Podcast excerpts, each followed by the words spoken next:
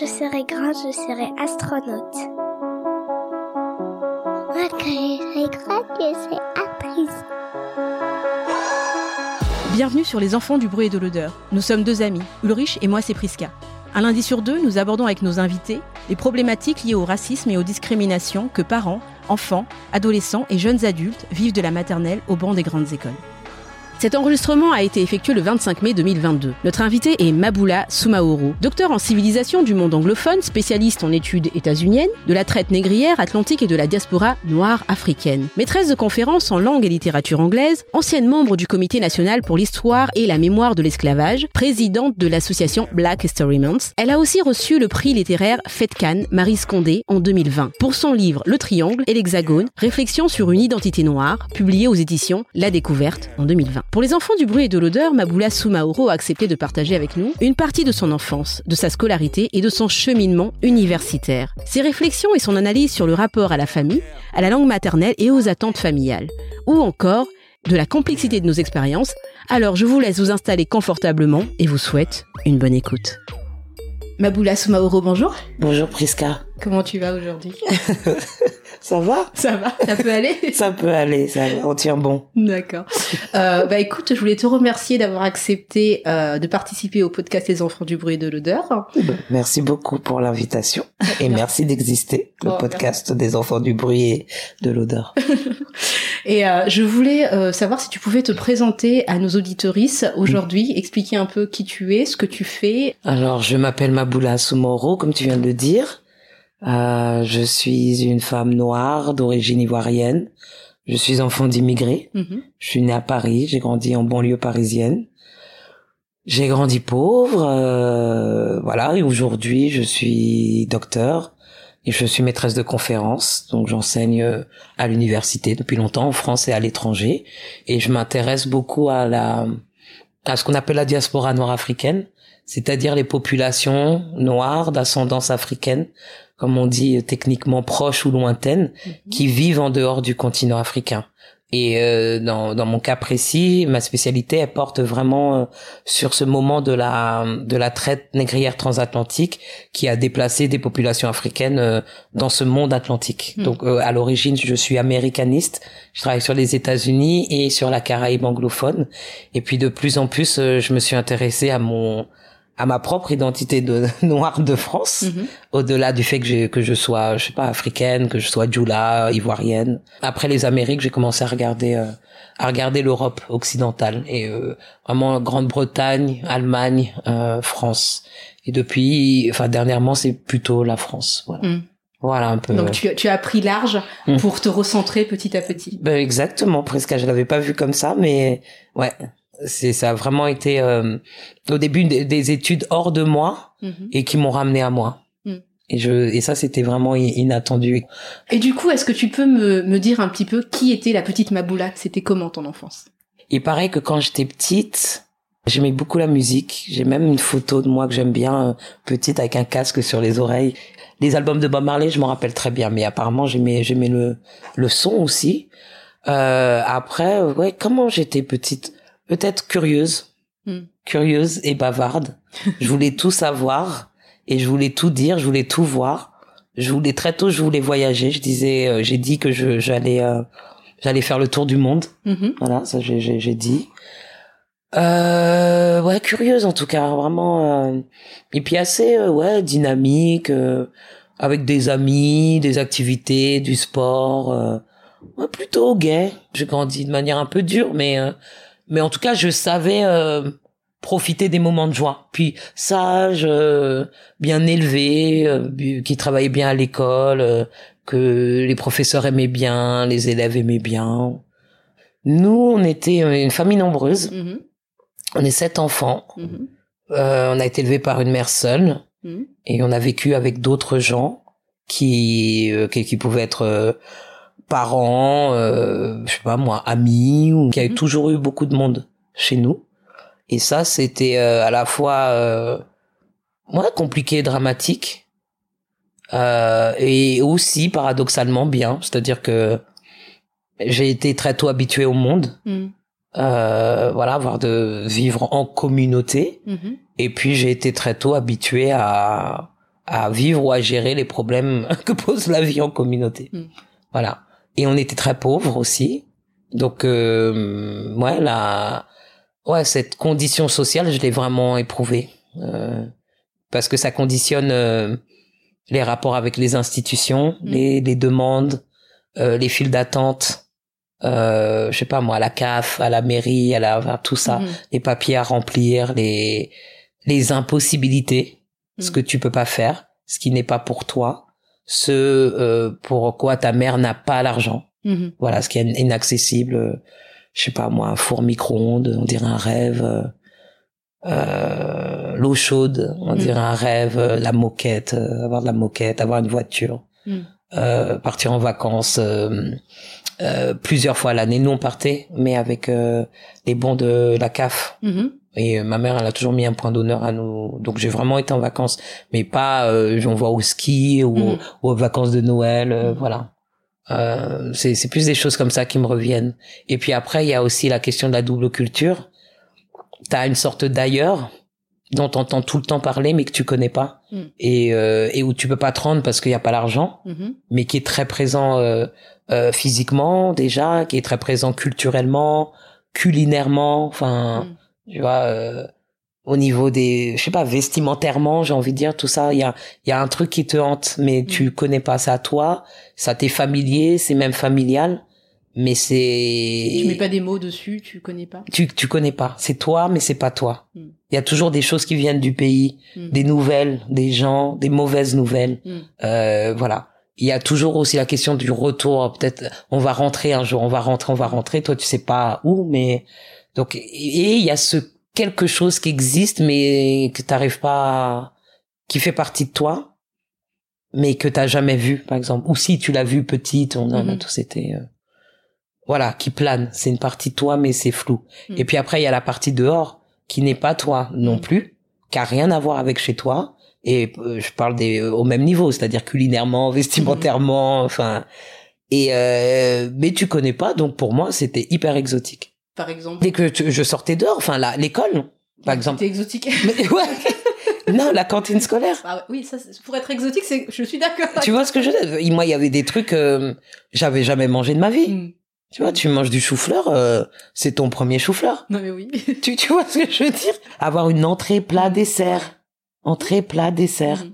Euh, manger, je sais pas, c'est comme si tu disais, euh, on n'en mangeait pas en plus à l'époque, mais si on te disait euh, tomate mozzarella, Oui. c'était, mais je mangeais jamais de tomate. Qu'est-ce que c'est que l'eau, Ouais. gazeuse? Mm. Tu vois, l'eau pétillante. Et Donc moi, il y a, il y a plein de trucs. euh, je me rappelle qu'à la cantine, ils affichaient le menu de la semaine. Mhm. Et tous les lundis, j'allais voir le menu de la semaine euh, pour voir ce qu'on. Je découvrais plein de trucs. Tu vois, après tu prends l'habitude, Oui, mais il y a eu plein de premières fois. Mm. Et, euh, et ce qu'on faisait, la vie de l'école ou la vie dehors, en tout cas, elle avait rien à voir avec la vie de chez moi. Et en ça, c'était intéressant et euh, et j'en étais curieuse. Et comment tu faisais cette dichotomie du coup entre l'extérieur et l'interne? T'avais pas le choix. T'es chez toi, t'es chez toi, t'es dehors, t'es dehors, c'est tout. Mm. Tu suis les règles de tout le monde. Mais c'est vrai que t'as peut-être une une conscience inconsciente ou que tu, enfin, tu sais que c'est pas les mêmes espaces. Mm. Et puis, ouais, et donc il y a plein, il y a des côtés positifs dans les deux cas et il y a des côtés euh, négatifs dans les deux cas. Mhm. Et puis après, il y a des choses, t'as des petits complexes où t'as un peu Mm. honte. En Mm. tout cas, tu sais que t'es pas la norme. Ça, ça peut être un peu dur à porter comme enfant, euh, Mm. quand t'es enfant. Tu sais que chez toi, c'est pas comme chez les autres. Tu Mm. sais que c'est pas blanc. Mhm. Euh, même si après, il y avait pas que des blancs, hein, de toute façon. Mais il y a un truc, comme s'il y avait une norme et tu sais que c'est pas toi.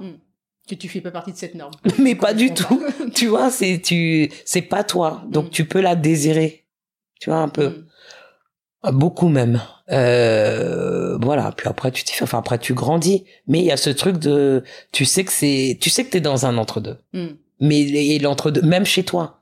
Quand quand t'es chez toi, vous, t'es, tu fais partie des enfants de France. T'es Mm. pas, tu fais pas partie des enfants du pays. Mm. Il y a une différence. Vous parlez pas pareil. Vous vous comportez pas pareil. Vous vous ne res- respectez pas de la même façon. Enfin tu vois, il y a comme si fait. il y avait une déperdition. Mm. Les enfants qui ont été gâtés par la France ou les enfants qui sont devenus blancs. Tu, tu grandis en région parisienne, mais tes parents, ils sont ivoiriens et eux viennent de quelque part et ils ont leur, euh, tu vois, leurs, leurs habitudes, leur culture, leurs certitudes, Mhm. tu vois. Et, et donc, je pense que ils veulent transmettre ou il y a quelque chose comme ça et c'est là qu'ils s'aperçoivent que cette transmission c'est pas de la magie Mhm. que cette transmission c'est pas que du sang c'est pas que du gène c'est pas automatique parce que t'es mon enfant tu Mhm. seras moi non l'enfant il évolue aussi dans un environnement et qui peut être fort et surtout un environnement si t'es en France euh, c'est France Côte d'Ivoire c'est la France qui gagne.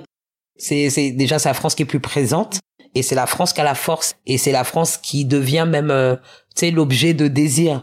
Donc toi contre la France t'as perdu. Toi je je, Oui, je dis toi le parent, voilà. Mm. tu vois? Donc euh, euh, oui nous aussi ça chez nous chez nous Mhm. chez nous.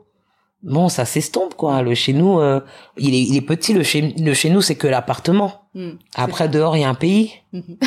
c'est ça tout à fait donc euh, tu et puis tu même choses malgré tout si tu as des amis même si tu as, un entourage c'est pas suffisant c'est c'est absolument pas suffisant par rapport à, à tout le temps que tu passes à l'école le C'est clair. que- Parce que, ouais, les, que ce soit les amis, l'entourage ou même la communauté. Mhm. Il y avait une communauté Mhm. de Jula. Mais euh, c'est pas... Non, c'est c'est pour ça que je disais, c'est pas de la magie. non En fait, là, tu vois que ce qui se joue socialement dans Mhm. dans n'importe quel espace donné. Donc là, si on fait, nous, on fait des, euh, je sais pas, lecture de Coran Mhm. ou, euh, euh, je sais pas, mariage, euh, Mhm. voilà, ou des, des activités culturelles comme ça. Bah, ça va être, ça va être une fois, même si tu le fais une semaine, une fois par semaine, il reste six jours. Hein. Voilà, c'est ça. C'est peine perdue. Mais même si c'est peine perdue, je trouve ça important. Moi, je suis née à Madagascar, donc je suis venue à l'âge de 9-10 ans. Quand je veux transmettre quelque chose à mes filles euh, aujourd'hui, ça devient compliqué, Mhm. d'autant plus que j'ai l'impression que, bah, que le temps passe et Ouais. que les choses vont être perdues. Je lui apprends le malgache. Tu lui as appris depuis qu'elle est petite? Alors. Depuis qu'elles sont petites? Non, un peu, pas énormément. Ouais. C'était déjà euh, très compliqué, on va dire, euh, de devoir parler une fois que tu étais à l'extérieur de la maison, déjà une autre langue, tu vois. ouais. Et naturellement, en fait, moi, je parlais français. Je parlais Ouais. malgache, je le réservais vraiment qu'à ma mère. Donc, euh, c'était un truc euh, bah, entre nous et qu'on garde encore. C'est Mm. euh, elle et moi, quand on s'adresse à la parole, on, on le fait vraiment en malgache. D'accord. Et c'est resté comme ça, en fait. Donc, quand je m'adresse à d'autres personnes, même à mon petit frère, je lui parle français. Tu vois D'accord, ouais, ouais. et, euh, et à mes enfants, j'ai décidé en revenant en France, tu vois, là par contre j'ai senti l'urgence de Ouais. leur parler malgache. Ouais. Ça faisait déjà, elle avait déjà 8 ans et c'était déjà un peu plus compliqué. D'accord. Et parfois elle me dit mais tu me fatigues en fait, euh, arrête, j'en ai pas besoin. Ah, mais ça, ça m'intrigue. Et Ça, ça euh, me, ça m'obsède cette question de la langue maternelle. Ah, ça, c'est ma question. Et pourquoi justement? Ben, parce que moi, je parle pas la langue de ma mère. Hmm. Pourtant, ma mère m'a toujours parlé cette langue D'accord. et euh, et c'est pas rentré. Donc je me dis c'est pas rentré parce qu'il y a eu un blocage, Mhm, c'est pas c'est pas rentré parce qu'il y a eu un rejet. Mhm.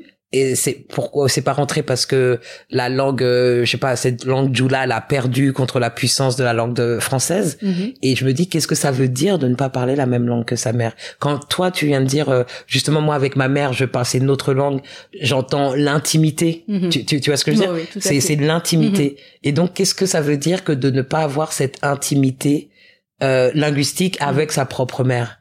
Qu'est-ce que c'est que ce fossé? Hmm. et comment tu fais pour euh, est-ce que ça se rattrape ou pas? Pour moi, c'était vraiment un processus d'ailleurs dès la colonisation. Couper le lien entre la mère et l'enfant, c'était un, un outil de guerre, hein. Mhm. une guerre psychologique. Quand on n'avait plus assez d'argent pour faire une guerre euh, armée, on faisait une guerre psychologique. d'accord Et quand j'ai retrouvé ces, euh, ces, ces écrits Mm. où c'était noté noir sur blanc qu'il fallait séparer ces enfants de leurs parents en Mm. leur enseignant la langue française et en faisant en sorte qu'ils oublient la langue maternelle Mhm. parce que la langue maternelle c'est le lien, c'est la porte ouverte, la Mm. clé, Mhm. la culture, la Mm. racine. Et, euh, et je vois bien, par exemple, quand je parle, ça m'arrive de parler français avec ma mère, Mm. et quand je parle français avec ma mère, euh, il y a toujours une tension, et c'est limite si on va pas se disputer, on va dire. d'accord d'accord ouais ouais Euh, ouais parce que déjà un quand j'utilise le français avec ma mère euh, c'est déjà parce que je suis pas d'accord avec elle et que je suis pas capable d'argumenter assez bien en malgache ouais, ouais. pour pouvoir euh, le- ah le lui dire, d'accord. tu vois. Donc tu mère- reprends le pouvoir avec la langue Ouais, que toi tu maîtrises ça. ma mère est imbattable sur le malgache. Tu vois c'est que elle me enfin peu importe euh, le sujet dans- sur lequel on va parler perdu. elle a tous les, les ouais éléments. ouais ouais. C'est Mm. bizarre l'argumentation pour moi Mm. c'est du français. Et, c'est quoi ton rapport à la langue malgache Alors- la langue malgache c'est quoi pour toi? Alors la langue malgache c'est la langue qui exprime quoi bah, la- l'amour l'amour ouais. l'amour, Ouais. euh, la douceur Ouais. euh, et la transmission. Vraiment. Quand, quand je D'ailleurs, quand je parle à mes filles, euh, je, je leur ai... la première fois que j'ai parlé euh, en malgache avec mes filles, c'était euh, pour leur chanter des chansons d'amour, de leur dire que je les aimais et tout ça. Et c'est vraiment, euh, alors qu'est-ce que tu fais du fait que tes filles elles parlent pas malgache? c'est c'est quelque chose qui, qui clairement me, me, me chagrine aujourd'hui, on va Mm, dire. Mais Euh, au moins, moi je dis peut-être que peut-être que toi et tes filles, vous êtes à égalité devant le français. C'est sûr. Alors que to- toi et ta mère, euh, et tu parles mieux français que ta mère? Ou ta mère elle parle bien le français Alors, ou, euh, ou quand est-ce qu'elle a appris le français? Elle a appris le français à l'école. Hein. Euh, Ouais. À l'école. À Madagascar? À Madagascar, mais Ouais. Pas parce que le, le français est enseigné à Ma- à Madagascar. Non, c'est le malgache, la langue euh, Ouais, nationale. Euh, mais à un moment, elle a eu, euh, elle a eu quand même des cours de français. Et c'est quelque chose, par exemple, qu'elle m'explique très bien, c'est qu'elle dit ta scolarité a été compliquée.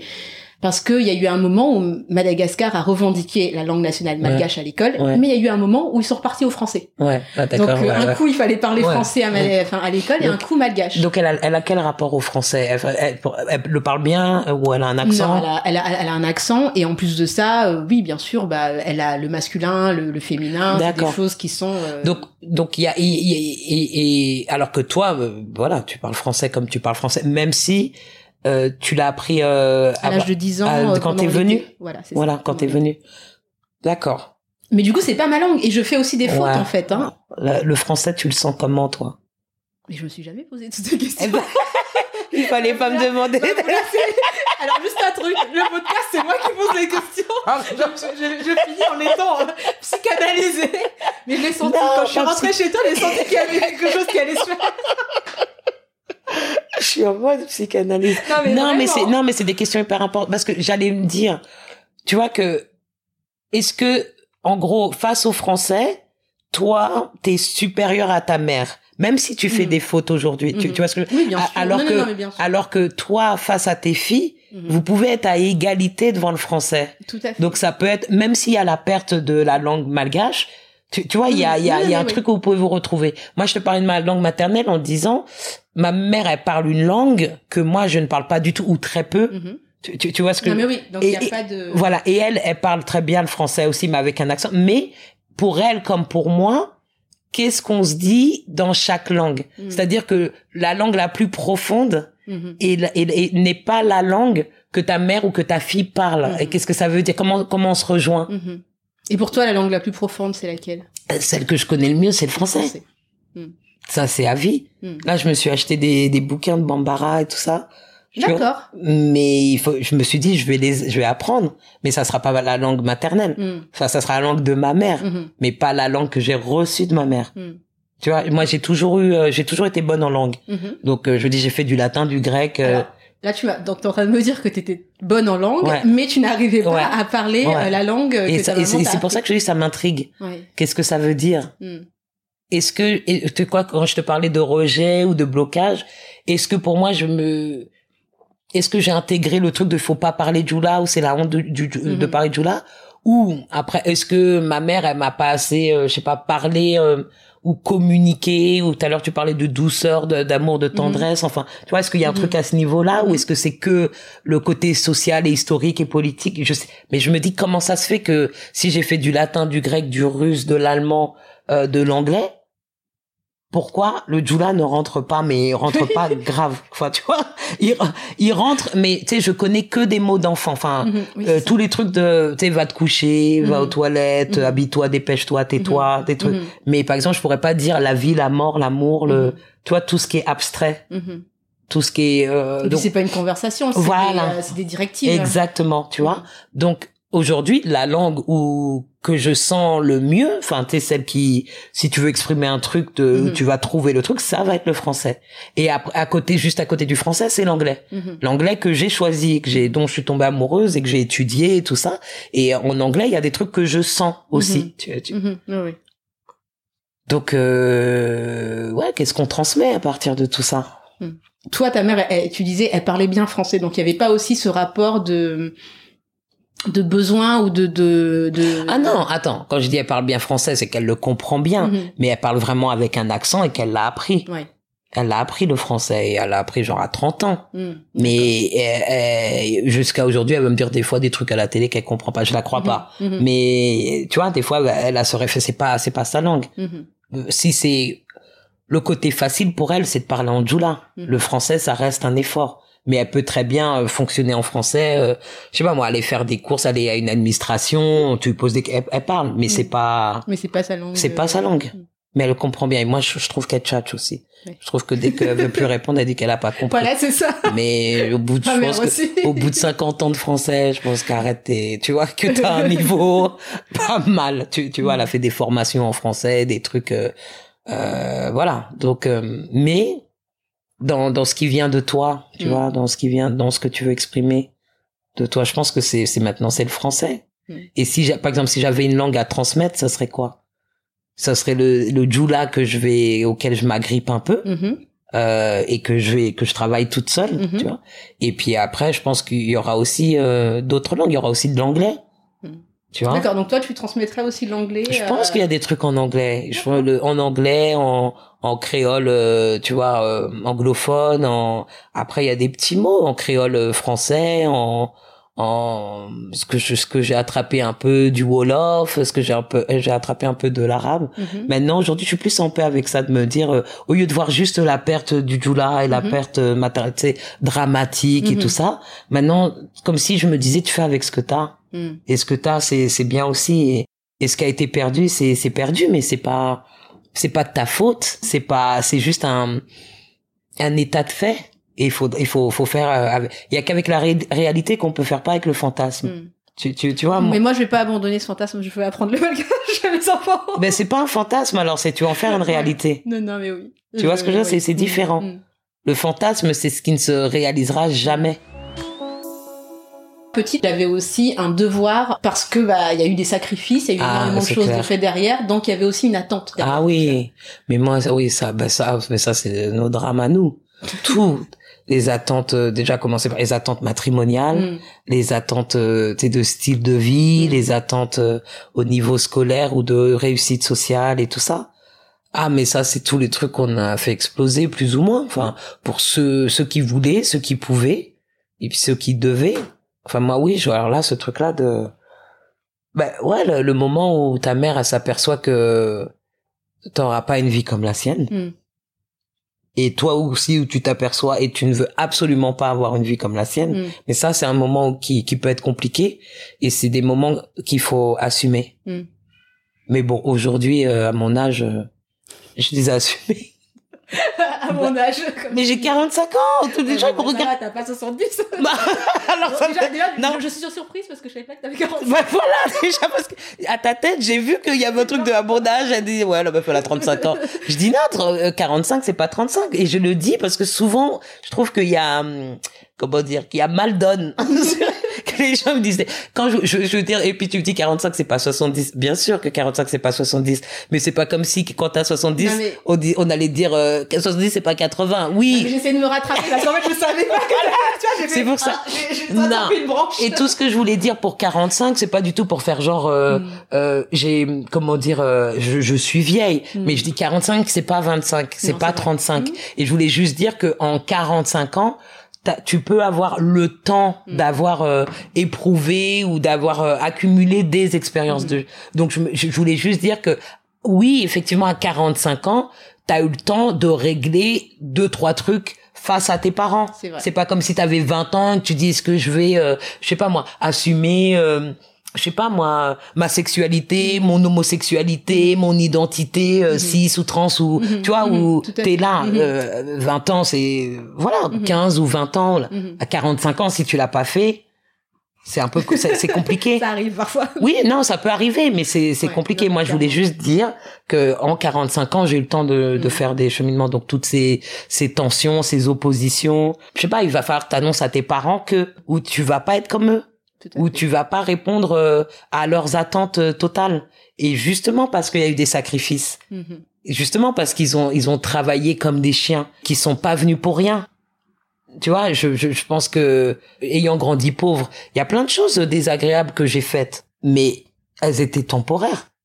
Et le but, c'était de continuer, par exemple, l'école, de faire tes trucs, et après d'avoir un bon travail. Mm. Et après, tu t'octroies même le droit de choisir. Moi, je suis plutôt ci, je suis plutôt Mm. ça. Alors que tes parents, ils veulent quoi? Ils veulent un médecin, un avocat, tu vois, euh, peut-être un, un prof, un, Mm. journaliste, enfin des trucs. euh, tu vas pas leur dire j'ai envie de peindre des tableaux.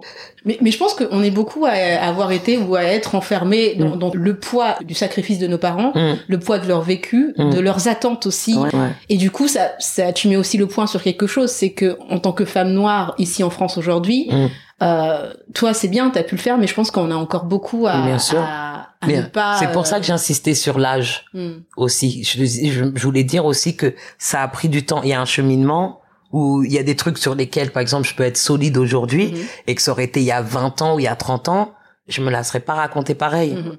Qu'est-ce que je veux dire à mes parents? Tu vois ce que je, ce que je veux dire à la maison? Enfin, tu vois, là, il y a, ça, ça s'est construit. Mais et, et après, quand je vois des personnes plus jeunes et qui sont première génération, en fait, tu vois, les vraiment les Mhm. enfants d'immigrés Mhm. euh, et qui euh, et jeunes, donc. Ouais, je me dis, je comprends les problématiques de, tu sais, culturelles, euh, euh, les problématiques, euh, ouais, je sais pas, liées à la religion, Mhm. liées à l'avenir, enfin Mhm. le truc, euh, Mhm. on n'est pas des blancs, on parle pas Mhm. comme ça à ses parents, euh, on, on on part pas de la maison tant qu'on n'est pas marié, Mhm. tu sais, tu vois, c'est une vraie pression ça. Moi, quand t'es jeune et tout ça, c'est, je trouve que c'est important, c'est important parce que sinon, parce que sinon ta vie c'est un désastre, c'est Mhm. tout, Mhm. et que peut-être que même le, on va dire, si on peut appeler ça du courage, le courage que tu n'auras pas eu euh, à affronter tes parents, vont, peut te, je sais pas, te lancer sur une voie qui, qui, qui va t'impacter toute ta vie et qui va te, qui va te nuire Mm. tôt ou tard. Même si tu crois que tu peux la supporter parce que c'est la chose à faire, Mm. soit c'est la chose à faire et euh, et il y a pas de problème et dans ces cas-là il y a pas de tension parce Mhm. que ça t'a rien. Mais si c'était pas la chose à faire, tu vas tu vas le payer émotionnellement, tu vas le payer, tu vois, médicalement, mentalement. Tu sais, il y a des trucs qui rendent fou. C'est trop précieux. Et les, les parents, je pense qu'il faut aussi les, c'est nous qui les éduquons aussi. Les Mm. parents qui ont bougé, les parents qui, les parents, en fait, ils sont obligés, maintenant qu'ils ont bougé, ils sont obligés d'a- d'accepter le voyage. Mhm. Ils se sont lancés dans un voyage et ils vont, ils, ils peuvent pas euh, transporter euh, leur maison ici. Sais, genre, ça va être tout pareil. C'est pas pareil, c'est Mm. pas le même endroit. Et, et, et je comprends que ça soit difficile, mais mais c'est ça le, Mm. c'est ça le défi. Et si on leur tient pas tête, il y a rien qui bouge. Mais c'est c'est une épreuve. Mais je pense qu'elle vaut, elle peut valoir la peine. Qui peut jouer en notre faveur quand même. Si on parle des parents, hein, là on Mhm. parle vraiment de la filiation, c'est l'amour. Pour moi, si si les, les personnes sont restent inflexibles, c'est que c'était pas de l'amour, c'était du Mhm. contrôle. On peut parier sur l'amour. Et du coup, comment était ton parcours scolaire pour en arriver euh, là où tu es aujourd'hui, euh, maître de conférences, euh, enseignante, écrivaine? Enfin, comment ça s'est passé un petit peu tout ça? Ça s'est passé en plusieurs périodes et les périodes elles ont pas été les mêmes euh, au niveau du déroulé. Mhm. En fait, on va dire que je sais pas de la maternelle jusqu'au bac, ça s'est très bien passé. Moi, je suis une des jeunes, je suis de l'avant-dernière de ma fratrie. Donc j'avais des frères et sœurs qui avaient été à l'école avant et euh, qui pouvaient m'aider à faire les devoirs et euh, et on était souvent bons élèves et on allait dans les mêmes établissements donc on nous on nous connaissait Mhm. et voilà. Donc vraiment pas eu de problème et tout un peu enfin encouragé quoi par Mhm. par les profs parce que euh, un peu exceptionnel, tu vois, cette famille nombreuse Mhm. euh, où les enfants sont bons, ils sont sérieux. Aujourd'hui, j'y vois un peu de condescendance, tu vois. Donc encouragé à faire de l'allemand, Mhm. tu vois. Donc l'allemand, enfin maintenant je le sais, mais c'est c'est ça, c'est une façon de faire de la sélection dans, dans le Mhm. secondaire. Mhm. Les classes d'espagnol, les classes d'allemand, tu vois. Et les suite, classes euh, d'allemand, elles sont, il y a, il y a moins d'élèves déjà pour commencer. Donc moi en quatrième classe d'allemand option latin. Mhm. Euh, et puis je faisais du grec aussi. Alors que c'est bien, tu fais du grec, tu fais du latin, t'as un, un emploi du temps, tu commences à 8 heures, tu finis à 6 heures, c'est pour les sérieux ça. Enfin voilà. Et Mais, petite question, qui t'a orienté vers ça? Est-ce que c'est tes parents qui ont choisi? Est-ce qu'on te l'a proposé? Parce que beaucoup de parents ne sont même pas au courant. on me l'a proposé, de- mais maintenant, enfin il y a, il y a plein. Aujourd'hui, oui, tout le monde le sait, mais avant- Mais j'ai plein d'anecdotes où euh, on me l'a, où euh, il y a plein de choses qui se sont passées sans mes parents. On me l'a proposé, mais moi je crois que je voulais être la bonne élève. Mhm. Tu vois, donc encore, oui, mais c'est c'est pas passé, pas toujours par les voies officielles.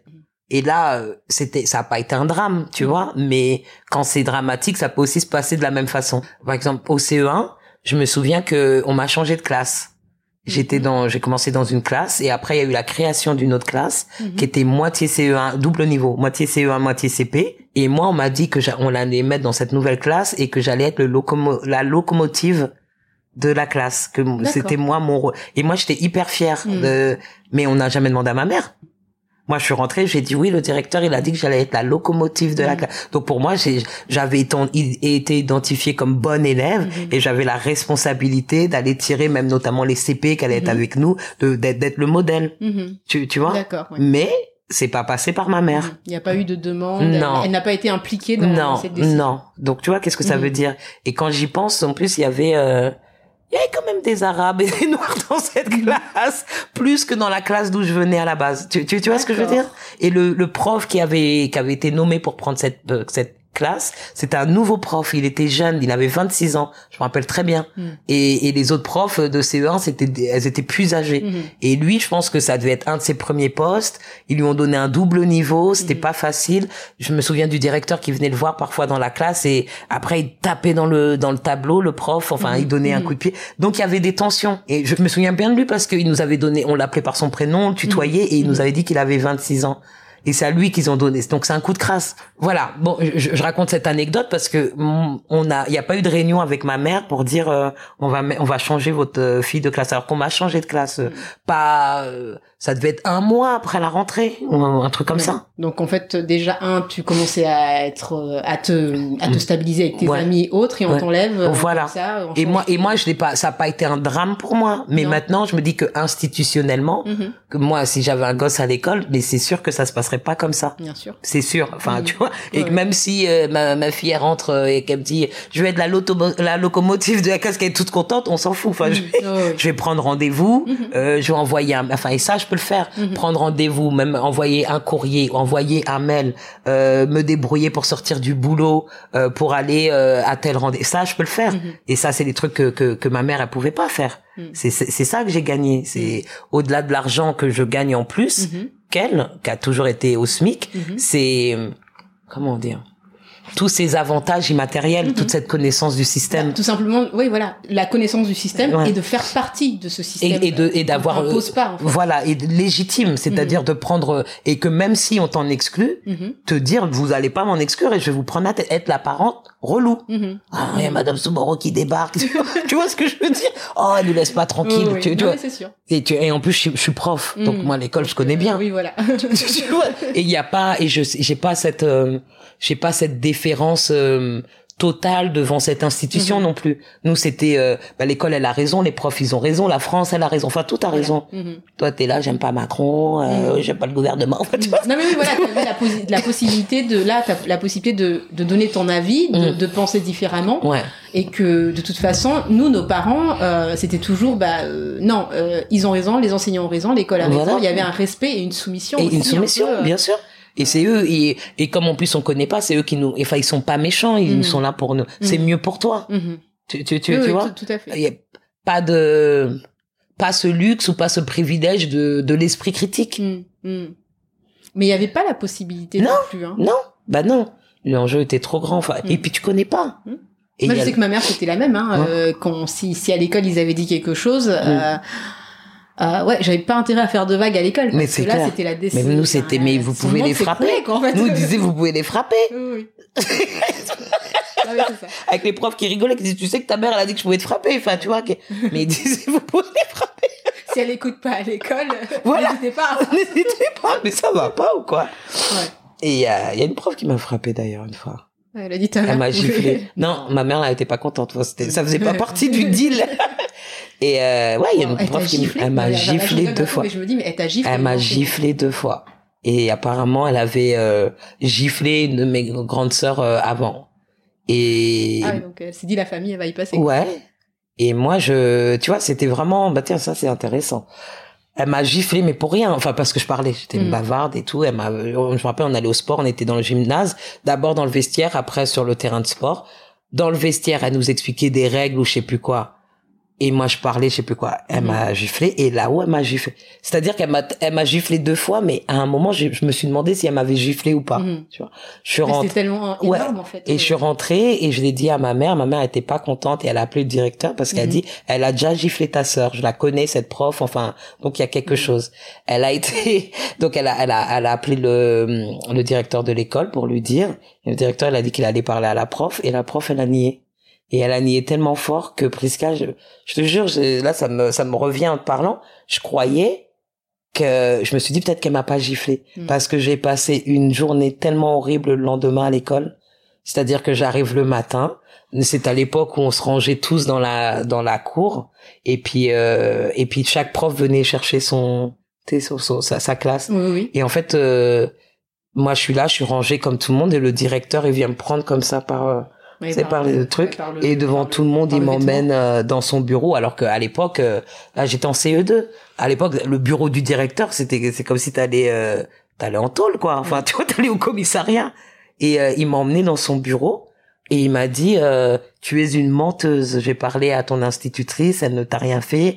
Tu as dit à ta mère qu'elle t'avait giflé. Ta mère, elle a assez de problèmes comme ça. Pourquoi tu, comment tu veux lui rajouter des problèmes sur le truc? Tu es une menteuse, tu es une menteuse. Et moi, je commençais, je pleurais. C'est comme s'il lui était à son bureau, il était Mm. grand. Moi, j'étais sur le siège comme Mais ça. C'est horrible. Et j'arrêtais pas de pleurer. Après, il a appelé ma mère. Elle dit, Madame Soumanro, je suis avec votre fille dans le bureau. C'est bon, genre, elle a tout avoué. C'est une menteuse. et Il ne s'est rien passé, tout ça. Et moi, je pleurais, je pleurais. C'est même lui qui m'a appris ce que c'était qu'un un faux témoignage. Il m'a dit, quand tu seras, quand tu continues à mentir comme ça, tu, euh, tu vas être accusé de faux témoignages et tu iras en prison. Et j'ai tellement pleuré, Prisca. Après, il m'a dit, va dans ta classe. Parce que quand il m'avait pris comme ça devant la, euh, devant toute l'école, là, là, ma prof a été là, elle a dit, oui, prenez-la, monsieur directeur, moi, je veux pas de ça dans ma classe. Donc lui, il m'a emmené, il a fait tout ce que je t'ai dit. Après, il fallait que je retourne dans ma classe et je suis arrivé. Et je suis rentrée et elle, elle a, elle a continué, elle m'a crié dessus.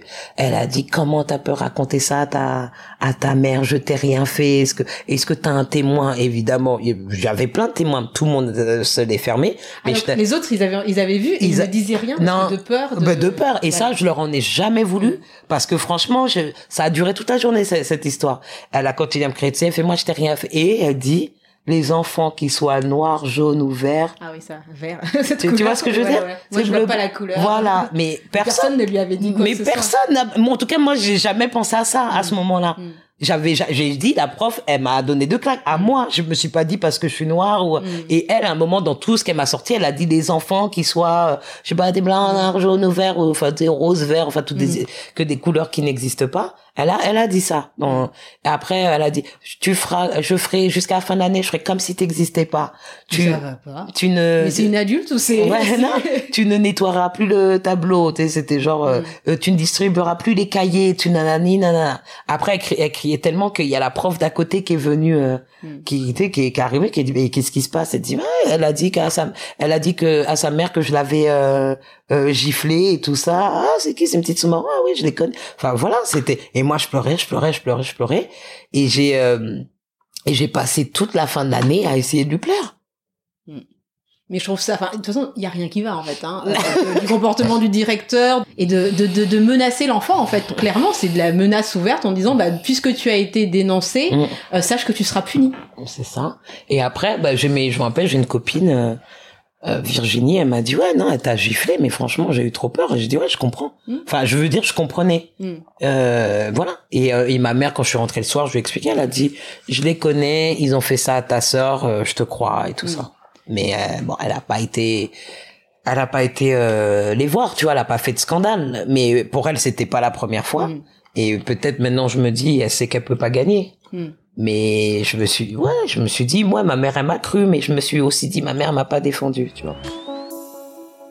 Dans ton livre, dans son, tu dis que dans ton sujet de recherche, tu as voulu en fait euh, faire des recherches justement sur l'histoire des personnes noires en France euh, et que ça a posé problème à un moment. Même pas, c'est même pas en France, Pris- Prisca.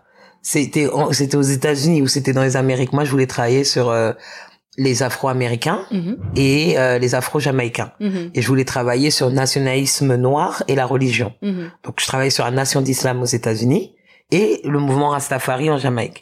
Donc, c'était même pas moi. Mais j'étais quand même noire. tu vois et donc on m'a on m'a on m'a dit non on m'a dit que c'était pas un sujet valable. Clair et net. Pas pour toi. C'était pas pour moi. Et jusque là c'est pour ça que je te parlais de moments à part euh, le drame du CE2 moi ça s'est bien passé l'école euh, jusqu'au bac. Mhm, après quand j'ai fait mes études supérieures ça s'est bien passé aussi. Mhm, à part une fois où j'ai vraiment j'ai clairement été discriminée euh, lors d'un examen. C'est-à-dire que je devais passer un oral et j'avais euh, c'était en littérature et j'avais euh, il y avait un livre que j'avais pas lu mhm, euh, je faisais des études d'anglais et je l'avais pas lu pas parce que je voulais pas lire mais juste parce que j'avais rien compris mhm. et donc je suis arrivé à l'oral en disant prof bah j'ai pas lu ce livre parce que euh, voilà, j'ai rien compris, mais je peux très bien être interrogé sur un autre livre et, et qui, tu vois, je me dis qu'ils tiennent compte de, Mhm. de ce truc. Le mec, il m'a mis zéro direct. Je dis, ah, d'accord, il est méchant, mais bon. Et sauf que après moi, il y a une meuf qui est arrivée et qui n'avait pas lu un des livres et qui a dit, ouais, monsieur, je peux pas passer sur ce livre. Et, il l'a fait passer sur un autre livre. Et là, il y avait un témoin. On n'était plus en primaire où tout le monde flippait. Là, il y avait une copine. Elle m'a, elle m'a appelé. Elle m'a dit, je, pour te dire, tout à l'heure, quand le prof il t'a mis zéro, la meuf qui est venue après toi, il l'a interrogé sur euh, un autre livre. Et je, moi, je témoignerai pour toi. Enfin, voilà. Waouh. Et donc j'ai été voir, euh, j'ai demandé un j'ai demandé un rendez-vous avec la directrice du département et tout de suite elle m'a dit euh, non mais vous avez raté l'écrit, de toute façon ça change rien. Mhm. Je dis non c'est pas la question, pourquoi Non mais enfin tu vois elle a noyé le poisson. Après elle m'a dit non on a fait notre enquête et cette euh, cette étudiante en fait c'était une redoublante donc elle avait le droit de.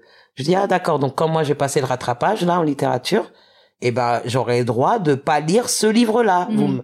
Oui mais c'est pas ce que je veux dire. Enfin voilà c'est c'est c'est tout. Puis leur enquête, euh, c'est- on, sait, on sait ce que ça veut dire. Sachant que moi-même, je suis dans un département d'anglais. Si moi, je te dis que je mène une enquête, euh, c'est que j'ai parlé à deux personnes, quoi. Non, puis ça, franchement, euh, ce truc, on a mené notre enquête. Ouais, on connaît. Ouais. Non, mais te- avant qu'on commence la discussion, c'était, de toute façon, vous avez raté l'écrit. Mm. C'est parce que c'était Mm. un écrit, un Mm. oral. Elle a dit non, mais les- donc ça n'aurait rien changé. Hmm. Moi, je dis c'est pas ça. C'est juste, le mec, quand il m'a mis zéro, j'ai accepté. J'ai Mhm. dit bon, d'accord. Mais pourquoi l'autre, elle a eu le droit et pas Mhm. moi? Et je te, inutile de te dire que l'autre derrière, elle était pas. Elle était pas. Elle, elle était pas noire. Et mon soutien, le témoin, elle, elle était noire. Elle a capté. Bon, bref. Donc, à part ça, euh, c'est seulement, euh, tu vois, après le, la, la maîtrise, après le, le DEA, d'ailleurs, ou pour le DEA, master- Mhm. euh, pour entamer en tout cas un doctorat, je voulais travailler sur euh, les Amériques noires, comme on dit.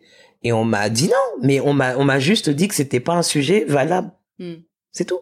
On m'a pas dit parce que t'es noir. pas valable Mais genre, euh, non, euh, si vous voulez étudier les rastas, il va falloir faire de l'ethnologie. euh, de l'ethnologie, ouais. Faut changer de cursus. À la rigueur, la nation d'islam tout court. Et puis surtout, euh, vous pouvez pas travailler sur la Jamaïque et les États-Unis en même temps. D'accord. Et pourquoi? Parce que c'est, c'est soit les États-Unis, soit la Jamaïque. Hmm. Et il vaut mieux que ça soit les, les États-Unis, parce que la Jamaïque, tout le monde s'en fout. En fait, là, c'est vraiment là que j'ai compris la, tu sais, la hiérarchisation des savoirs. Hmm. Tu sais, il y a des aires géographiques, des espaces dont on se fout. Hmm. On s'en fout parce qu'on s'en fout aussi de ces, on se fout de ces populations. Mm. Tu vois, tu, tu n'étudies que les populations qui comptent en fait, Hmm. ou ceux qu'on va pouvoir utiliser en, en contre-modèle. Hmm. Tu vois, ou la, la chose à pas faire, ou, Mm. euh, mais sinon, euh, je sais pas, qu'est-ce que. Puis la Jamaïque, enfin euh, Rastafari, en Bob Marley en chanson, ça va bien, mais en fait de comprendre pourquoi. Exactement. ça, euh, De vraiment, euh, tu sais, étudier, observer, euh, dire, euh, tu sais, c'est, c'est autre chose que, je sais pas moi, un, un, un universalisme bébête et de la Mhm. ganja et tout le Mhm. monde est fonce-dé, tout le Mhm. monde, tu vois, d'où ça vient et qu'est-ce que ça veut dire? Oh non, c'est, oh, genre c'est facile, ça y a rien à dire, c'est facile. T'es malade ou quoi? C'est pas plus, euh, y a pas pas de plus recherché profondeur. que ça en fait. Ouais, il y a pas de profondeur, alors que Mhm. c'est d'une profondeur. euh, c'est c'est c'est faux. Enfin, toutes les Amériques sont d'une profondeur. Mais c'est là que j'ai commencé vraiment à me rendre compte de la voilà de la valeur qu'on associait au savoir, qui était euh, indexée à la valeur qu'on associe à des populations. Hmm. Et c'est tout. Et il y a des populations qui comptent pas, Hmm. des populations qui sont pas assez complexes, Mhm. qui sont pas assez sophistiquées. Et souvent, c'est des populations pas blanches. Souvent. pas que, mais souvent, tu vois. Et donc, on, ouais, on m'a dit non, c'est tout. on m'a dit non, non, on peut pas faire ça. Toi maintenant, qui est, qui est enseignante euh, aussi, qui est maître de conférence, Mm. ça se passe comment la façon dont, dont tu vois un petit peu euh, l'arrivée des élèves à l'université?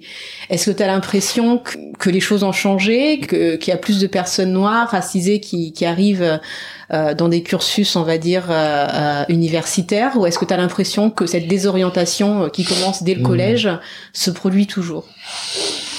Ah, C'est intéressant. Parce que moi, ma perspective, elle est sur 20 ans. Mm. Donc, sur 20 ans, je peux pas mentir, il y a une évolution Mhm, sûr. positive. Mhm. Moi, je suis allée au départ dans une fac de banlieue, par exemple, et c'était pas une question qu'il y avait pas, de, je sais pas, de noirs, d'arabes ou d'asiatiques. Mhm. Euh, c'est qu'il y en avait jusqu'à un certain niveau. Et qu'à partir euh, de aujourd'hui, ça serait équivalent du master, il y en avait plus. Mhm. Et je te parle d'une fac de banlieue banlieue où vraiment première année, première, deuxième, troisième année, c'était clair. À partir de la quatrième année, non. Je Mhm. me rappelle vraiment que euh, master 1, master 2, on n'était pas beaucoup de noirs ou d'arabes, Mhm. plus par rapport à à la première année, tu Mhm. vois. Aujourd'hui, t'en vois. Ce que je vois pas trop, c'est des gens pas blancs maîtres de conférences. Mhm. J'en connais pas des masses. Euh...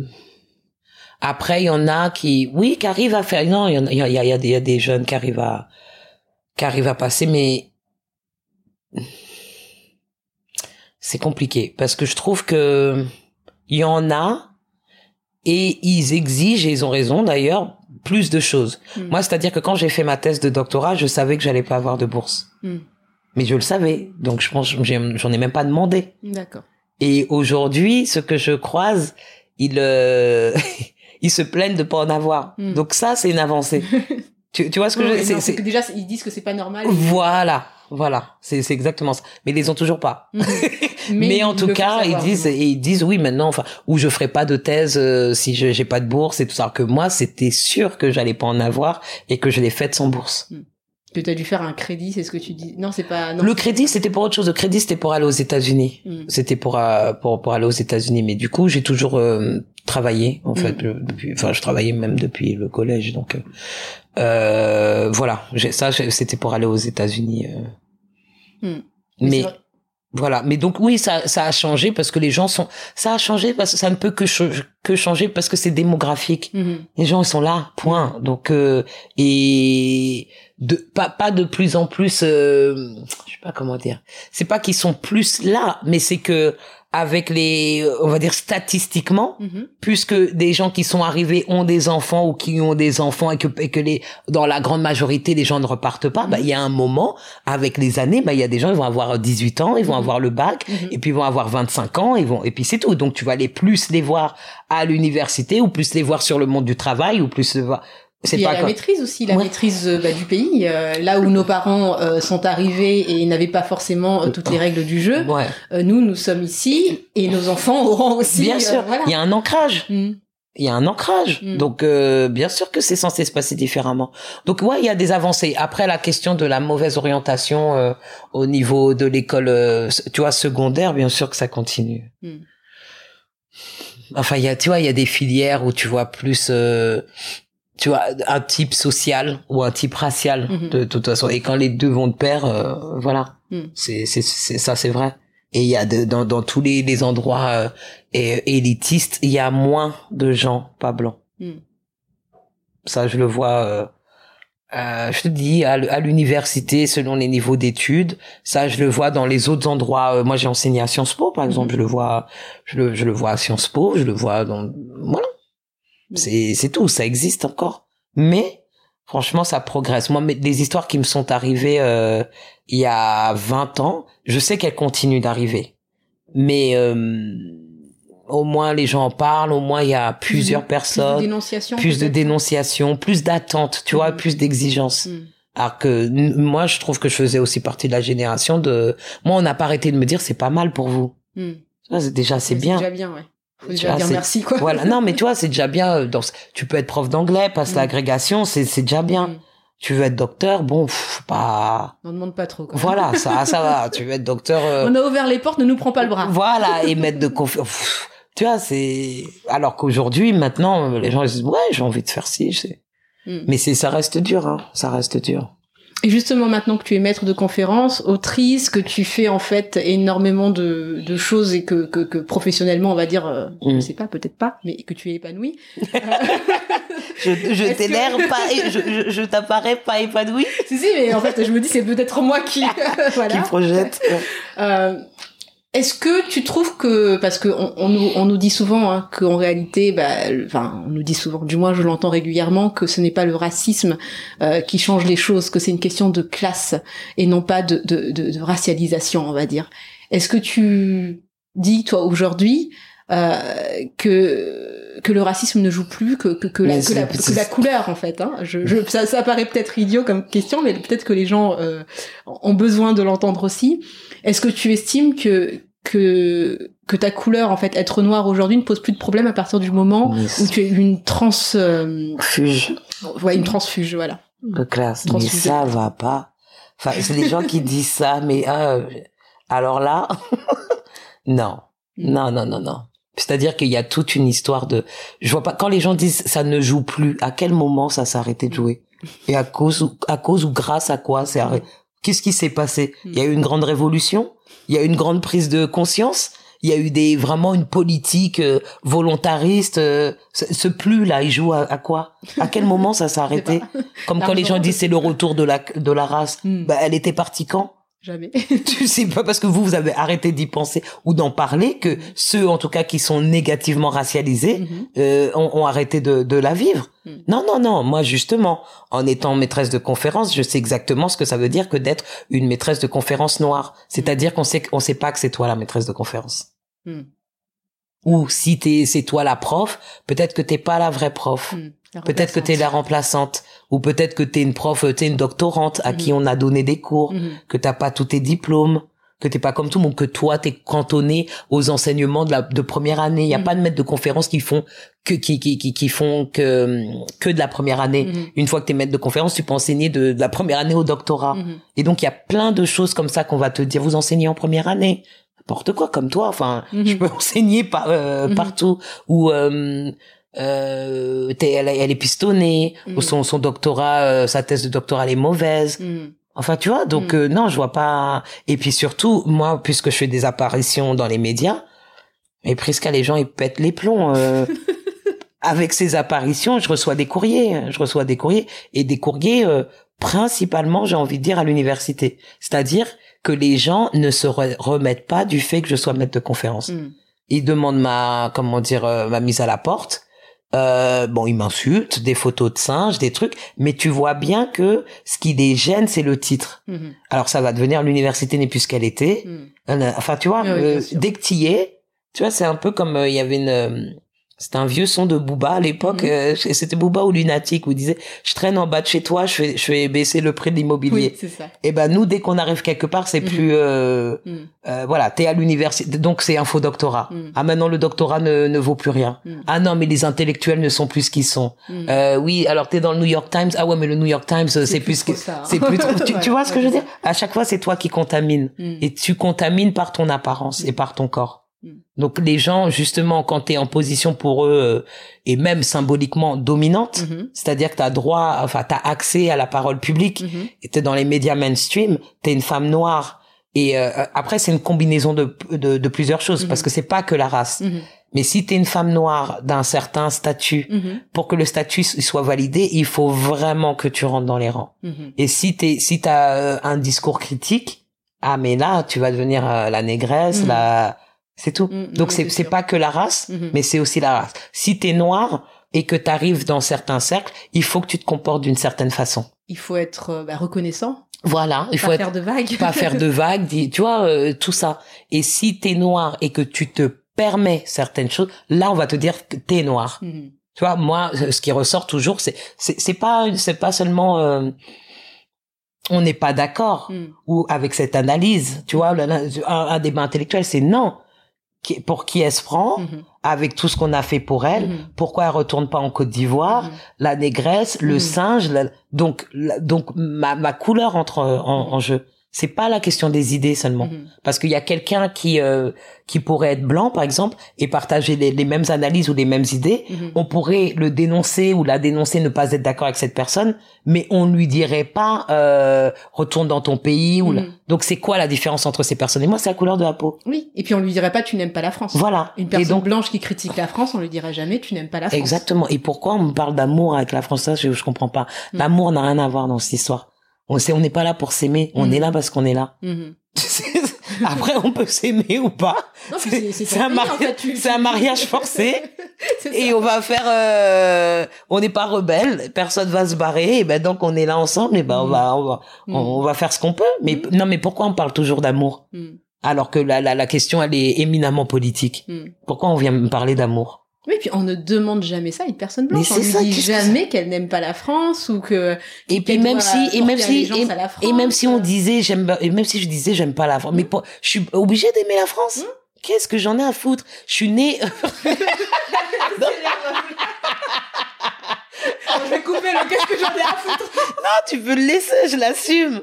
Mais ce que je veux dire, c'est que je, suis- je, suis- je suis née ici, c'est un hasard. Hmm, hmm, Et que moi, je crois pas au truc de la, tu sais, de la destinée, de trucs. Tu vois ce que je veux dire? Il y a l'histoire, il y a les, les migrations, il y a les circulations, les mobilités. Je suis née ici. J'aurais pu être, j'aurais pu naître ailleurs. Où tu nais ne dépend pas de toi. Tu peux naître dans un endroit, mourir dans un autre. C'est tout. Nos parents sont nés dans un endroit, mourront dans un autre, et, et on est encore en train de se demander où est-ce qu'ils seront enterrés. On est encore dans ces générations-là. On les enterre ici, on les renvoie au pays. Est-ce qu'il y a des gens au pays qui les qui les veulent ou il y a plus personne au pays? L'histoire d'immigration, c'est pas c'est pas un débat sur CNews, c'est pas un truc pour faire le buzz. C'est nos vies. Qu'est-ce que ça veut dire de rapatrier un corps et rapatrier un corps euh, au niveau financier oui. Ça coûte ça coûte cher et ça coûte cher et, et donc t'es t'es t'es venu t'as réussi ou pas? Mm. est-ce que t'as hum, t'as pu participer je sais pas un- une, une initiative collective et, et c'est bon ou non euh, c'est tendu et qui va mettre pour toi? Et après quand on renvoie ton corps est-ce que il reste assez de gens au pays? Oui. ou en fait tout le monde est parti de- du tombeau. ou ou après les gens qui qui sont euh, comment dire ici qui vont dire non mais maintenant mes enfants sont ici et on n'est pas rentré au pays hmm. et le, le mythe du retour, le fantasme et tout ça, Mm. ça a foiré. On a cru qu'on allait repartir, on n'est jamais reparti. Maintenant, j'ai mes enfants là, je reste là. C'est ça les histoires. Ça, c'est concret. C'est pas une histoire de oui, les, les immigrés veulent le nanani. Non, les immigrés ils vivent, ils meurent. Enfin, ils vivent, ils meurent, ils se marient, ils divorcent, Mm. ils ont des enfants, ils, ils gèrent ça. Mhm. Ils gèrent ça. Et quant à la question des, euh, des espaces multiples, et ben voilà, c'est c'est des questions qui euh, qui se posent. Et en, euh, si t'es noir, il faut que tu sois noir d'une certaine façon. Sinon, c'est pas possible. Encore une fois, euh, c'est ce qu'on disait tout à l'heure. euh, On nous enferme dans des cases, Ouais. et on n'a pas le droit d'exister, Exactement. et on n'a pas le droit, Pour en soi. fait, euh, exactement, pas pour soi. On doit être euh, formaté dans quelque C'est chose. ça, dans- un c'est- fantasme qui est le leur Mm. et qui a rien à voir avec nos expériences de vie réelles, concrètes. Mm. Tu sais, ils n'arrivent pas à voir euh, la, la complexité d'exister. Enfin, c'est pour moi, c'est ça la déshumi- déshumanisation. C'est ça le, le fléau du racisme. Souvent, quand les gens ils parlent du, de la déshumanisation, c'est genre euh, on va on va penser au cas extrême. Tu vois, par exemple, tu prends les violences policières, ou, euh, qui on tue plus facilement et ça c'est réel. Tu Mhm. vois, mais mais mais la déshumanisation insidieuse, c'est le c'est quand on te retire ta complexité d'être humain. Mm. Pourquoi pour eux ils peuvent comprendre que il y a je sais pas quelqu'un est pétri de paradoxes, il a fait ci, a fait ça, Mhm. a eu cette période nananina. Et pour nous ou dans certaines catégories ils vont dire je sais pas musulman ça veut dire ci ça ça. Noir c'est ci ça ça. Femme c'est ça ça ça. Euh, trans c'est ça c'est ça. C'est, euh, comment dire homo c'est ça ça ça. Pauvre c'est ça. mais ça va pas. Et si je sais pas moi et si t'es euh, t'es trans invalide euh, noire et musulmane et homo? Et pauvre. Et pauvre. Tu, tu vois ce que je veux dire? Ou même tu sais pas euh, riche et banlieusard et euh, je- tu vois de- Non, non, mais c'est ça c'est la vie vous êtes foutés Mm. vous croyez que ça n'existe pas? Mm. et tu dis mais si ça existe parce que et tu dis mais si ça existe parce que j'existe. Je- clairement. ma vie Mhm. elle démontre ça. Oui mais non mais parce que euh, euh, je sais pas moi les euh, L'exception qui confirme la voilà ou les immigrés ils aiment pas la France. Je, moi je te dis moi je m'en enfin c'est pas moi je m'en fous mais je connais je peux te dire j'ai mon frère ou ma sœur bah lui il aime la France et il est Mhm. tout c'est c'est j'en connais. Mhm. non non vous n'existez pas. Oui mais parce qu'attendez les banlieusards euh, ils aiment pas les le- Euh, moi j'ai grandi en banlieue enfin, je, je, je, suis la banlieue. Oui non mais attendez parce que les noirs euh, qui de quoi tu enfin à chaque fois pour moi c'est une négation de ta de ta propre existence. Tu n'existes pas c'est comme si tu, oui non mais parce que les pauvres euh, oui mais les pauvres ils sont mal éduqués nanana. Ouais, moi je suis né pauvre j'ai grandi pauvre et et, hum, et comment dire je sais pas je, je suis devenu j'ai fait des études je suis docteur non c'est Mm. pas vrai Mhm. si c'est vrai non c'est pas vrai c'est pas possible bah si c'est possible et si tu dis que c'est pas possible ça veut dire que je n'existe pas Oui, c'est ça, c'est nier complètement ton Nier. existence. et ben c'est ça la déshumanisation T'as pas droit à la complexité comme t'as dit, comme dans les représentations. Mm. C'est pour ça qu'on va regarder des films ou des séries ou des représentations dans les médias qui n'ont pas de sens. Mm. Parce que on les imagine ces gens-là seulement d'une certaine façon vraiment unidimensionnelle Mm. et ils n'ont pas le droit à la complexité qui est euh, que l'on offre ou que l'on admet pour la blanchité. Mm. La blanchité en fait c'est l'humanité pleine et entière. C'est pas que la peau blanche, Mm. c'est le- c'est être un être humain. Mhm. Et tout ce qui n'est pas blanc, enfin, c'est-à-dire hors blanchité, c'est c'est c'est c'est moins d'humanité, donc moins de complexité. Et donc, euh, bah, tu deviens moins intéressant en tant que personnage, moins, euh, je sais pas, t'es dans un film et ton rôle c'est d'être noir. Voilà, c'est ça. On cherche noir pour un film. Donc on s'en fout. Est-ce que t'aimes, Mm. euh, je sais pas moi, les flageolets, les Mm. choux-fleurs ou le chep Est-ce que t'habites euh, à la campagne ou euh, comment dire euh, en, en ville? Est-ce que, enfin, toutes ces questions, Mm. elles comptent plus. Mm. Toi, ton taf, c'est d'être noir. Mm. Et noir, ça veut tout dire de toi. Mm. Et ça veut pas dire qu'on se dé- on se définit pas comme noir. Enfin moi j'ai pas, je suis noir, mais je suis, je suis noir, ça veut dire plein de choses en fait. Noir, c'est un, c'est un truc. Je suis noir comme euh, je suis maîtresse de conférence, Mm. comme je suis, euh, je sais pas moi aujourd'hui banlieusarde, comme je suis une femme, comme j'aime Mm. les pâtes, euh, comme Mhm. Oui, c'est ça. c'est c'est mais mais en tout cas je suis noir aussi. Mhm. Et vous allez pas me dire que ça se voit pas parce qu'il y a plein non mais parce qu'il y a plein de choses qui m'arrivent dans la vie qui m'ont montré que ça se voyait. Et en plus c'est aussi mon expertise. Mhm. C'est ce que j'ai travaillé, c'est ce que Mhm. j'ai lu. Il y a des gens qui ont pensé ces questions Mhm. depuis des siècles. Mhm. Tu, tu vois ce que je veux dire? clairement. Donc c'est parce que ça, c'est- aussi une façon de te décrédibiliser et tu vois de dire euh, oui en gros tu Ouais, parles que de ton expérience, tu vois, tu, tu Mhm. racontes ta life. Mhm. Non, j'analyse ma vie, Mhm. j'essaye de la comprendre Mhm. et pour pour la comprendre, j'ai j'ai j'ai lu des choses, j'ai j'ai voyagé, j'ai et voilà, enfin c'est un taf. Mais tu C'est un vois, taf. euh, quand tu dis ça dans, dans justement ton livre Le Triangle et l'Hexagone, Mm. euh, tu le dis très bien en fait aussi que euh, on voudrait dire que que que, que dans, dans la recherche pure, Mm. on enlève en fait une partie de soi et qu'on serait euh, complètement euh, au-dessus de tout ça, qu'il a rien de soi. Mais euh, comment tu fais pour te dédoubler euh, et pour enlever la personne qui écrit à ta place, qui, enfin, ta pensée, qui, qui, enfin, qui Mais fait quel luxe Mm. Quel luxe parce que comment tu fais euh, comment tu fais euh, pour faire des études déjà quand tu sais je sais pas moi je vraiment à mon époque par exemple j'avais pas d'ordinateur Mm. parce que j'avais pas d'argent pour Mhm. euh, donc la question financière la question sociale elle est c'est pas que que que c'est pas que des concepts pour moi. C'est une vie que il faut que j'aille dans tel endroit où il y a quelqu'un qui va me prêter un ordinateur où il- Mm. Enfin, tu vois, où Mhm. on, on étudie ça à la fac, il faut que j'aille acheter le bouquin, mais j'ai pas la thune pour le bouquin. Ou là, il faut que je, que je travaille, euh, d'ailleurs constamment. Euh, il faut que je travaille, mais il faut que mes horaires, euh, comment dire, correspondent à mes à mes heures de cours et tout. Ça, on la pratique. On, la, on, on, on pratique ces questions et on, on les étudie aussi. Mm. Donc viens pas me disqualifier. Enfin, tu vois, bien sûr que tu peux partir de ton expérience parce qu'elle est assumée Mm. et me dire ouais moi tu te situes moi je viens de là je fais ci et j'ai ouais j'ai tendance à regarder les choses comme ça et j'ai quelque chose à dire Mm. ce que j'aime pas moi c'est l'escroquerie de cette neutralité genre alors que tu n'assumes pas euh, ta situation tu vois de la Mhm. manière dont toi-même tu es situé et tu fais genre que ton positionnement c'est le positionnement En plus, dans cette neutralité, c'est clairement pour empêcher certaines personnes, en fait, de produire, de parler euh, et d'être prises au sérieux. Parce que la neutralité, ça voudrait dire être blanc, euh, parce que puisque si on est noir, on n'est plus neutre. Euh, être Ah oui. aisé, peut-être, puisque Ouais. si on est pauvre, on n'est plus neutre. ouais ouais Si on est voilà, donc en fait la neutralité, ça voudrait dire tout sauf un certain euh, type de personnes. et de, de et, et toujours les mêmes personnes Voilà, c'est ça. tout- des mêmes personnes qui sont euh, euh, mal positionnées sur, Mhm. sur ces, cette, ces, ces hiérarchies qui, Mhm. qui sont créées de toutes pièces pour justifier, pour légitimer l'ordre du monde. Et pourquoi, par exemple, quand c'est un homme blanc qui étudie justement le problème du racisme en France, euh, il serait euh, plus enclin euh, dans ces cas-là Est-ce que ce serait à nous, personnes noires, d'étudier en fait euh, le comportement des personnes blanches pour être sûr qu'il y aurait les, une neutralité? les races n'existent pas. Il n'y a pas de noir, il n'y a pas de blanc. Comme, oh, c'est pas, c'est pas un homme blanc qui étudie, c'est un homme. Oui, mais donc t'es pas une femme noire qui étudie, t'es une femme. Ah. En tout cas, le noir, ça se voit, le blanc moins. Et c'est ça le privilège, le privilège ultime, ultime de la blanchité, c'est l'invisibilité. Mm. C'est que t'es, t'es la norme, on te voit pas. Il y a un homme, un homme noir. C'est pas la, on dit Mm. pas la même chose. Mm, Et sûr. si, et si on dit un homme, ça veut dire qu'on parle pas d'un homme noir. Mm. On n'en est pas là, tu vois. Donc tout ce qui est pas blanc, c'est ça qui est visible. C'est le blanc qui est invisible. Et c'est et c'est là le confort, c'est ça le privilège, l'invisibilité. Parce que c'est toi la norme. On n'a pas à te spécifier, on n'a pas à te caractériser. Tu vois, on n'a on n'a pas à te qualifier.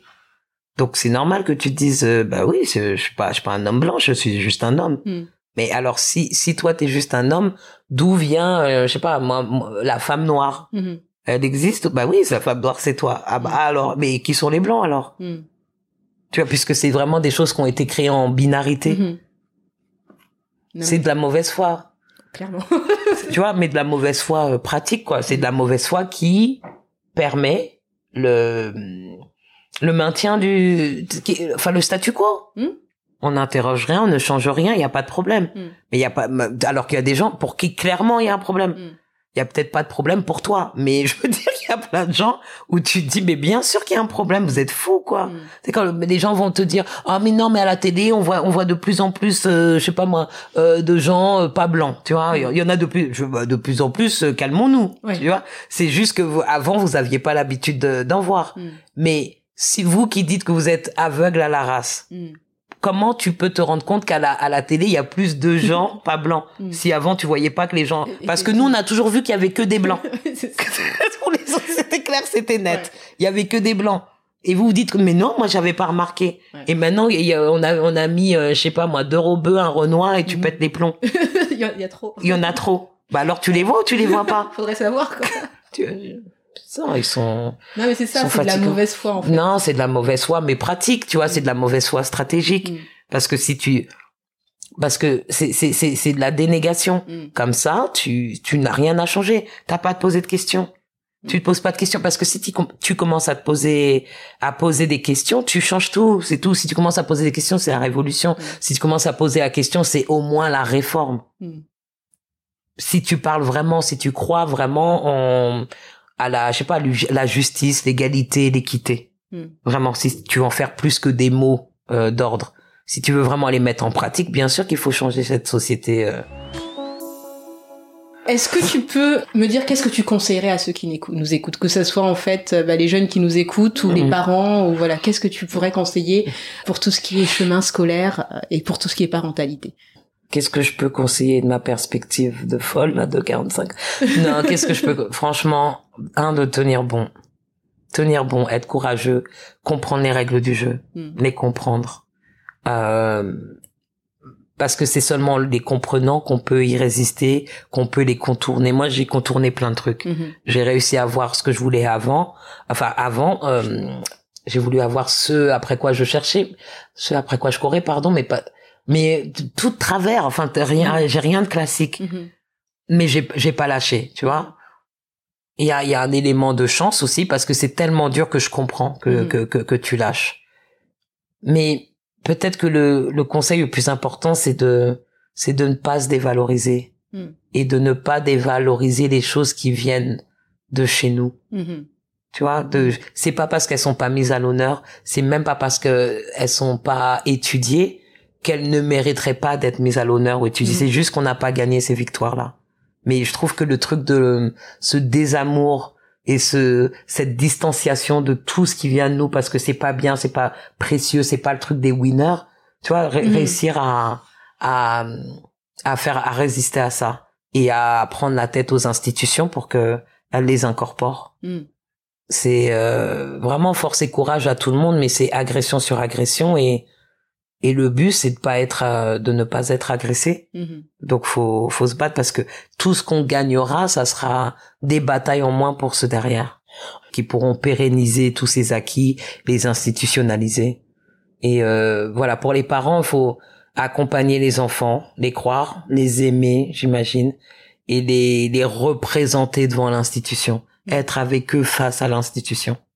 Après euh, les enfants non plus sont pas des anges tout le temps et tout Oui, ça bien sûr. mais- enfants. mais ce sont des enfants et euh, ils sont à protéger et euh, et l'institution un peu agressée aussi donc pour si les si les, les les parents ils, ils arrivent à les accompagner à accompagner les enfants mais pas seulement les euh, les forcer à faire ci ou ça les enfants ils peuvent pas soit ils sont doués naturellement et voilà ils font les choses à l'école mais quand c'est compliqué à l'école ça peut aussi vouloir dire autre chose Mm. et le, le, le côté je trouve euh, un peu commun chez nous genre euh, l'école c'est important fais t'as fait tes devoirs tu sais tu sais, Mm. la- la- les- Non, s'il aime pas, il les fera pas. Il faut qu'il y ait de l'amour. Mhm. Il faut, il faut que ça veuille dire quelque chose. Que tu dis, je sais pas moi, par exemple, euh, peut-être que c'est moi qui qui qui qui qui qui, qui suis coincé dans ma propre expérience, mais moi je voulais, j'étais bonne en langue vivante et dans d'autres matières, mais en, en langue vivante parce que je voulais voyager. Mhm. Que apprendre un, apprendre une langue, ça ça te permettra de communiquer avec plus de gens ou de Mhm. communiquer avec des gens ailleurs. Pas seulement euh, j'ai eu un 18 en, en, en anglais et c'est tout. Tu tu tu tu, tu vois ce il faut truc que ça puisse euh, le faire lui le servir à- dans dans quelque chose Exactement. qu'il aime, en fait. aime que c'est pas le truc de euh, juste euh, on peut ne pas aimer l'école l'école c'est le boulot les, les enfants c'est pas des oufs ils savent très bien que l'école c'est l'usine bah attends ils préfèrent jouer toute la journée ils savent très bien que l'école c'est le début de la fin Mhm. non tu vois qu'au début t'as une liberté qu'elle dure trois ans et qu'après faut que tu te lèves le matin que tu fasses des trucs tu respectes des horaires. Donc ils sont pas fous ils savent très bien. Et on, on te on, on, je sais pas moi on te force dans dans, dans un truc. Donc si ça doit se passer bah qu'on les laisse euh, s'exprimer. Et l'école elle est déjà elle, elle est pas toujours bonne dans ça mais que les parents puissent le comprendre. Mhm. Tu vois puissent se comprendre et les les accompagner pour que ça soit le moins douloureux possible ou de les mettre même dans des filières qui leur conviendraient mieux le... là où ils auraient des intérêts en fait voilà ouais tu vois d'a- d'accepter ça que c'est pas l'école c'est juste un format hein.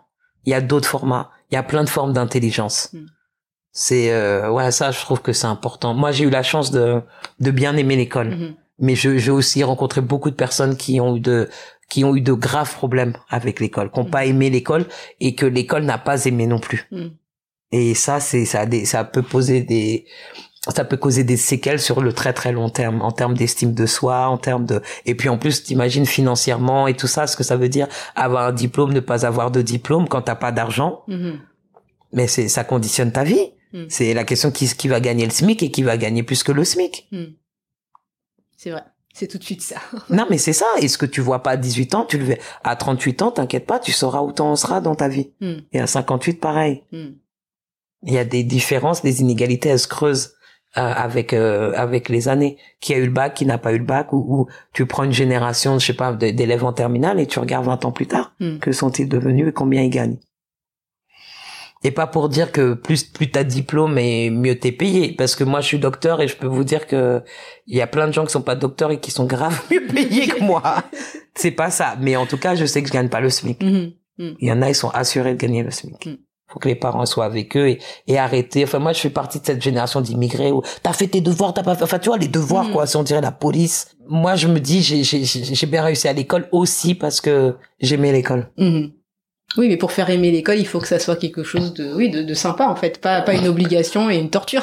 c'est pas la torture en tout cas. Après, faut pas se mentir. euh, tu vois, tu, tu taffes. Enfin, moi, je veux dire, Oui. euh, tu, tu bosses hein, dans la vie. Y a pas de même euh, surtout les trucs que t'aimes, quoi. Mhm. Il faut, tu vois, faut être courageux. Le truc de la, la- notre société aujourd'hui, tout dans la facilité, la rapidité, Mhm. tout ça, c'est pas ça. Mais quand quand t'aimes quelque chose, tu peux t'investir Mhm. et passer du temps dessus.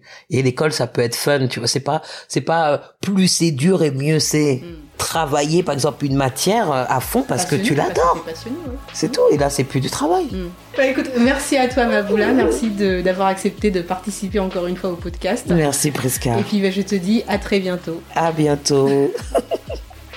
Vous venez d'écouter Les enfants du bruit et de l'odeur. Si le podcast vous a plu, alors soutenez-le, partagez autour de vous, suivez-nous sur Instagram. Vous pouvez même envoyer vos questions ou vos réflexions. Et surtout, mettez-nous une pluie d'étoiles et de beaux commentaires sur vos applications de podcast.